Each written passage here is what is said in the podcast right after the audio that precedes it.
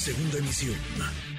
Manuel López San Martín, en MBS Noticias.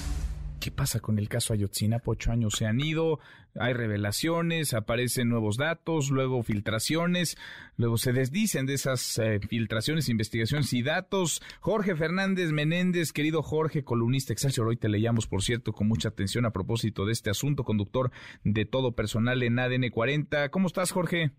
Muy buenas tardes, Manuel. Un placer, como siempre, estar contigo, con todos los amigos del auditorio. Igualmente, Jorge, muchas gracias por platicar con nosotros. Pues algunos ya nos perdimos. ¿En dónde estamos realmente? ¿Y qué tanto hay novedades o qué tanto, pues no, lo que conocíamos como, déjame llamarlo así, verdad histórica o como, pues sí, una verdad histórica que se dio a conocer en su momento por parte de la Procuraduría General de la República, sigue siendo, sigue siendo en lo fundamental lo que ocurrió aquella noche del 26, madrugada de septiembre, del 27 de septiembre de 2014.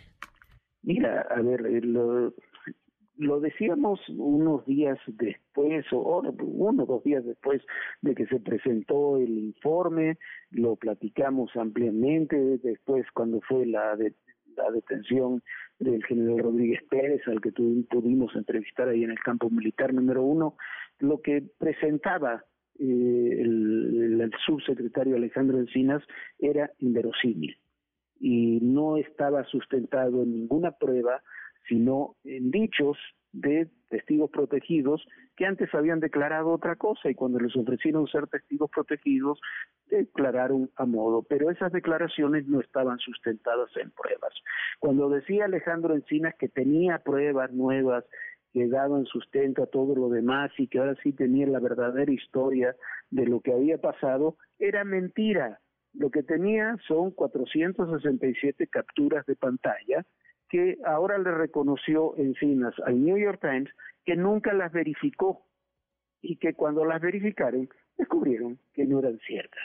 Entonces, esos elementos no que ya de por sí no eran válidos en un proceso porque ni siquiera los pudieron incorporar, pero que por lo menos les daban una narrativa, tampoco existen. Y cuando se presentaron esos esas capturas de pantalla que se conocieron a partir del documento filtrado aquel de, que se publicó en Reforma un sábado, eh, a partir de eso dijimos que también era inverosímil, no tenía ninguna lógica lo que ahí se platicaba. El propio Encinas, en un acto de absoluta irresponsabilidad política y judicial incluso, declaró person declaró no fue una plática de café en una cena no no lo declaró que el general Rodríguez Pérez según estos estos documentos que él tenía eh, había ordenado asesinar a seis de los jóvenes días después de los hechos del 26 de septiembre. No tenía nada, lo único que tenía era una captura de pantalla que ahora sabemos, sabemos toda la historia, porque él mismo la cuenta en el New York Times, que era falsa, que no, no tiene, no fue verificada, no fue verificada por la desconfianza de Encinas, él también lo dice, eh, con la fiscalía y las guardó para sí, no las llevó a los peritos que son peritos de forenses de, de, de, cibernéticos que, que son los que tienen que autentificar si eso es real o no. O sea, la evidencia nueva nunca pudo verificarse. dijo que no son reales. La, evidencia, la evidencia nueva, Jorge, nunca pudo verificarse, no se quiso verificar o no pudo verificarse. El hecho es que no está comprobada primero no se quiso verificar y cuando después se verificó, cuando le comenzaron a decir desde el grupo interdisciplinario, oye, esas capturas de pantallas que tú tienes no coincide el lenguaje de los personajes que sí tenemos identificados con lo que tienen en sus teléfonos, eh, se mandó verificar y resultó, como dicen Cinas en el, en el New York Times, que no son verdaderas. Ese, ese es el dato duro. Después todo este largo amedrentamiento que dice, habla del que habla Alejandro y demás, eh, me parece una, una muy buena justificación, pero el dato duro es ese y en torno a eso eh, gira toda la narrativa que se construyó en el informe de agosto. Mm, ¿Qué, qué cosa? Es decir, lo que se ha venido diciendo, lo que se ha venido vendiendo, lo que en reuniones, son más de 10 reuniones con los padres de familia, con los familiares de Ayotzinapa, de los desaparecidos de Ayotzinapa, lo que a ellos se les ha asegurado, pues no puede ser comprobado, no ha podido ser verificado, Jorge. No puede ser verificado, o sea, pero hay, hay un elemento que ya también lo hemos platicado, Manuel, en otra ocasión, que me parece mucho más grave eh, hay cosas que no sabemos de lo que pasó en Ayotzinapa, pero hay cosas que sí sabemos de lo que pasó en Ayotzinapa.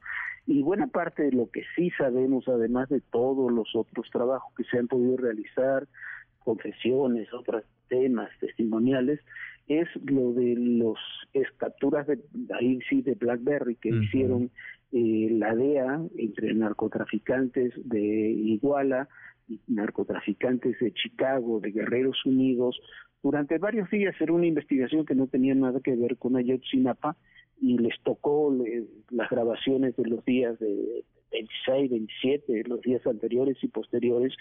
Y ahí está en esos en esos eh, documentos que entregó la DEA un año después de los hechos, le entregó al gobierno mexicano, ahí sí está relatado eh, casi minuto por minuto lo que sucedió, incluso quiénes lo hicieron. Incluso en esas cintas, el que es el testigo protegido estrella ahora de, de la fiscalía es este del cabo Gil, Humberto López Astudillo, eh, aparece y aparece como lo que es el jefe de sicarios que participó activamente en el asesinato de los muchachos aquellos días. Entonces, eso fue, los de la DEA fueron dejados de lado para reemplazarlos por los que había recibido en abril encinas y que no fueron verificados. Me parece que lo que teníamos de certidumbre de la de la investigación, lo que realmente servía de la investigación, lo que nos permitía darle un contexto general a la investigación se desechó por algo que resultó ser una quimera. Qué cosa. En fin, y pasan los, los años y seguimos envueltos en esta conversación, Jorge, y sigue siendo muy rentable para algunos hablar, seguir hablando de Ayotzinapa y lo va a seguir haciendo porque esto me temo que te acuerdas que hablábamos también del caso Chapa de Sanilla, va a ser como el caso Chapa de Sanilla, se enredó y se politizó y se eh, mintió tanto en todo esto que finalmente nunca supimos eh, quién mató a Colosio y quién mató a Ruiz. Qué cosa. Pues sí. Jorge, como siempre es un gusto escucharte. Gracias, gracias. no, es un placer. Un abrazo a todos. Otro de vuelta.